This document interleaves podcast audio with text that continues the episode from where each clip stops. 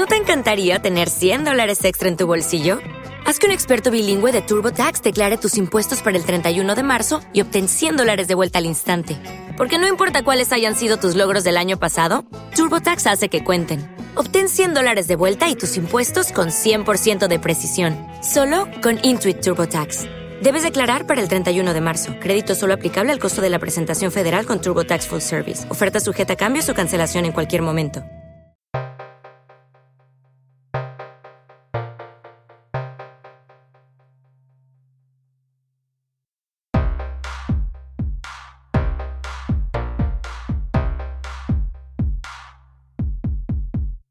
En alto rendimiento estamos con Aida Castellá, es eh, licenciada en Psicología y máster en Psicología del Rendimiento Deportivo por la Universidad Autónoma de Barcelona y trabaja como psicóloga deportiva en el Centro de Tecnificación de la Vall d'Aran y es la directora de Flow Sport. Buenas tardes, Aida. Hola, buenas tardes. A ver, eh, coméntanos cuál sería el rol, el papel que juega la psicología en el rendimiento deportivo. Bueno, la psicología desde hace años se está aplicando en el rendimiento y en el deporte y últimamente eh, está mucho más aceptada y mm, se acepta más también en la divulgación de ella, es decir, previamente el deportista aplicaba técnicas psicológicas en el deporte, pero en contadas ocasiones lo difundía.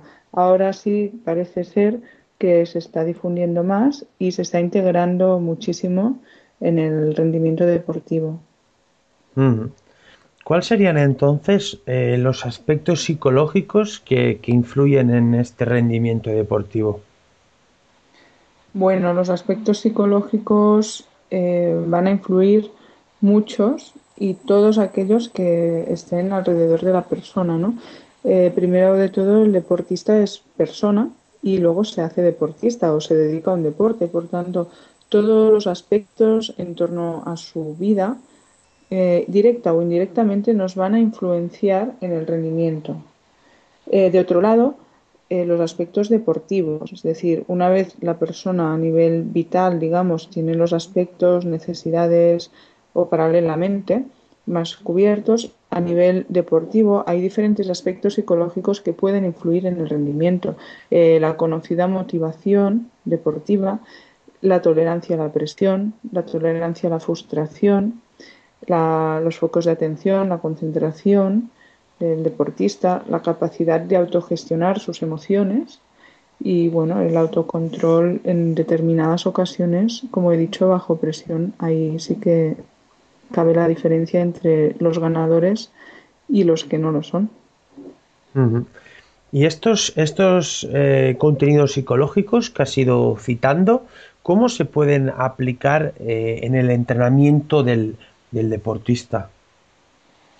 Bueno, estamos entrenando a los deportistas de alto nivel con unos entrenamientos que integran pues su parte técnica, táctica, en caso de que la tengan, el aspecto físico y el aspecto mental. El entrenamiento mental forma parte de la programación del deportista a nivel de temporada. Es un entrenamiento más específico a nivel mental. Ahí se trabaja, dependiendo de la época de la temporada, lo que más se necesite. Quizás al principio, pues los objetivos bien marcados, después tener una rutina de competición, eh, posteriormente se puede trabajar la tolerancia a la presión, los focos de atención, se van añadiendo a aspectos del entrenamiento mental en forma de programación de temporada. Independientemente de todas las técnicas que podamos utilizar, lo más importante es mantener sesiones individuales con el deportista para ver qué creencias tiene favorables y desfavorables al rendimiento. Eh, una de las primeras técnicas eh, y habilidades psicológicas que has citado es, la motivación. ¿Cómo trabajáis este aspecto eh, en, los deportistas? Bueno, en primer lugar, aclarar que la motivación no es una técnica psicológica es un aspecto psicológico quizás relacionado con la emoción que tiene el deportista para alcanzar sus objetivos. Entonces, eh, hay diversas técnicas de la psicología que intervienen en el ámbito emocional. Concretamente, con respecto a la motivación, una de las técnicas o uno de los procesos que utilizamos es un fijarse los objetivos de forma que sean retos, es decir, cuando un objetivo se ve inalcanzable, el deportista no está motivado para ello. Tampoco lo está cuando ya ve que es totalmente fácil, con lo cual la motivación se mantiene en su lugar cuando convertimos los objetivos en retos para el deportista, es decir, que tiene mucha probabilidad de, alcanzarlos, pero que tal vez no los alcance. Eh, en ese caso la motivación, digamos, que estaría eh, guardada ¿no? o trabajada a lo largo de la temporada y hay que ir, si cabe, eh, pues mm, revalorando los objetivos que se pautaron en un inicio.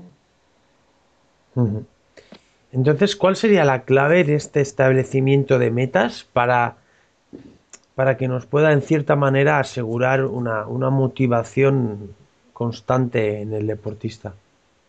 Bueno, en primer lugar, establecerse tanto unas metas a corto plazo como a medio como largo, sí, porque necesitamos ver eh, digamos, los objetivos a largo plazo divididos o diseccionados en otros objetivos que en el tiempo los conseguiremos mm, más prácticamente y, más rápido ¿no? a nivel temporal. Una vez ya nos hemos establecido los objetivos a largo plazo, corto plazo y si queremos a medio plazo, tenemos que tener en cuenta que no únicamente nos estableceremos objetivos de resultado o de meta, sino también aquellos de progreso, ver cómo se va progresando a nivel técnico o físico o a nivel mental, eh, contribuye a aumentar y a mantener esta motivación para alcanzar nuevos objetivos o retos.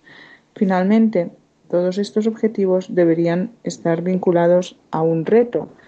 Un reto eh, es decir, que en un 80, 70, 80% de probabilidades, el deportista o la persona crea que las puede alcanzar, pero tal vez hay un 20% o un 30% que dice que quizás no lo consigue.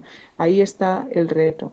Incluso hay que añadir las fechas de consecución de los mismos para mantener bueno pues la, fecha en que esto se va a cumplir o, no. Por lo menos se va a, deliberar ¿no? el reto. Eh, por otro lado, eh, ¿cómo se trabaja el, control, de, el control del estrés y, la, la óptima activación en el deportista? Bueno, mediante diversas técnicas. Cada deportista tiene sus técnicas de activación y de relajación para encontrar su nivel óptimo antes de competir.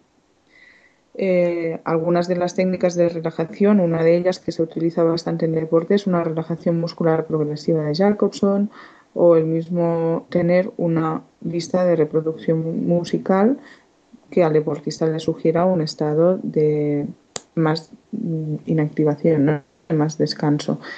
Para activarse también cada uno tiene sus técnicas, hay gente que tiene sus palabras, sus gestos, eh, un simple salto, un grito puede activarles y a través de una rutina previa a la competición el deportista chequea su estado en cada momento y es capaz, digamos, de ajustar, de, crear un ajuste para aumentar la activación o disminuirla y encontrar su nivel óptimo justo antes de la salida. Lo más importante es que el nivel óptimo de activación se consiga no únicamente en, la previa a la competición, sino en el momento de la salida, que es para eso, está para competir. Hay niveles óptimos en cada momento, nivel óptimo para competir solamente es en un momento, es en el momento de competir y ahí empieza.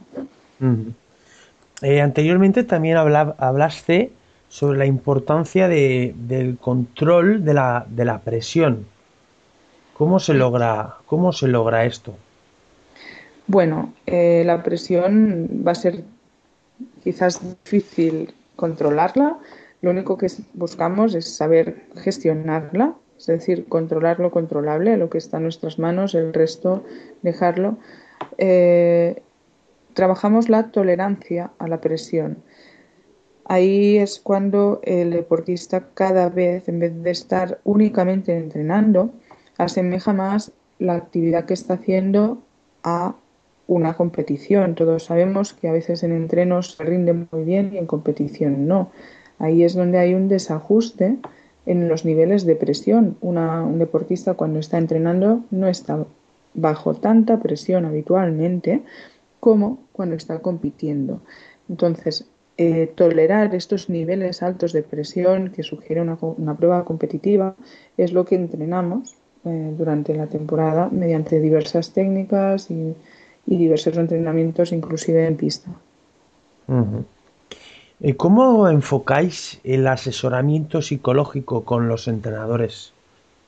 Bueno, los entrenadores siempre hemos dicho ¿no? que, tienen que ser los mejores psicólogos ellos mismos, ¿no?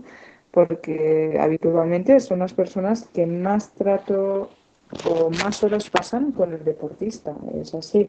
La mayoría de deportes el entrenador es quien más horas pasa con el deportista. Con lo cual, eh, su asesoramiento va muy vinculado a la forma de comunicarse con el deportista, herramientas de comunicación más eficaz eh, formas de trabajar también sus rutinas previas a la competición, porque el entrenador también asiste a las competiciones y también tolera niveles de presión a nivel profesional, eh, en otro sentido que el deportista, pero también tiene su presión. Y ahí trabajamos, pues bueno, eh, sobre todo, cómo no transmitirla al deportista, es decir, mantener siempre al deportista fuera de estos niveles. Eh, y siempre que haya un caso individual o un tema que tratar, lo tratamos pues específicamente con el entrenador a nivel deportista, entrenador, relación que se establece y este vínculo a veces de trabajar para que favorezca al rendimiento deportivo. Eh, Aida, ¿crees que existe diferencia en la exigencia psicológica que suponen eh, los deportes de equipo y, los individuales? Bueno, el tema de la exigencia imagino que irá por preguntar el tema de la tolerancia a la presión, ¿no? A ver si unos hay más presión que en otros. Eh, bueno, en los deportes de grupo, a diferencia de los individuales, la responsabilidad se comparte con el grupo, con lo cual a nivel individual eh, no siempre se siente una Mm, responsabilidad y una presión tan alta como en un deporte individual. No obstante, también hay momentos en los deportes de equipo en que uno mismo asume la responsabilidad de una jugada, de, un juego, de un, de un, aspecto y ahí sí que puede haber mucha presión en solo uno de los jugadores del, del equipo. Con lo cual, cada uno tiene sus el deporte individual y el deporte colectivo. El nivel de presión todos tienen y cada uno con sus matices. Dependerá siempre del grupo en el tipo colectivo, pero en realidad la responsabilidad se, mm, digamos, se comparte en un equipo. Y ya para terminar, Aida, eh, como psicóloga del deporte, ¿qué consejo darías a aquellos eh, deportistas que nos puedan estar escuchando? Hombre, para mí el consejo sería fácil, ¿no? Eh, que incluyan el entrenamiento mental en su entreno habitual. Por poco que sea, hay prácticas como la visualización, las técnicas de relajación, incluso eh, ir a bueno, ir a algunas sesiones mm, con algún profesional de la psicología que les ayude a Mm, diferenciar las creencias que les favorecen el rendimiento de aquellas que no les favorecen y a cambiar las que no favorecen el rendimiento, porque van a notar un cambio impresionante. Pues eh, Aida, en nombre de todo el equipo de alto rendimiento, te agradezco que hayas estado conversando con nosotros esta tarde y que nos hayas transmitido eh, tu, visión sobre, sobre la importancia de, de la psicología en el rendimiento deportivo. Muchas gracias a vosotros por invitarme a esta entrevista y ha sido un placer. El placer es nuestro. Un saludo, Aida.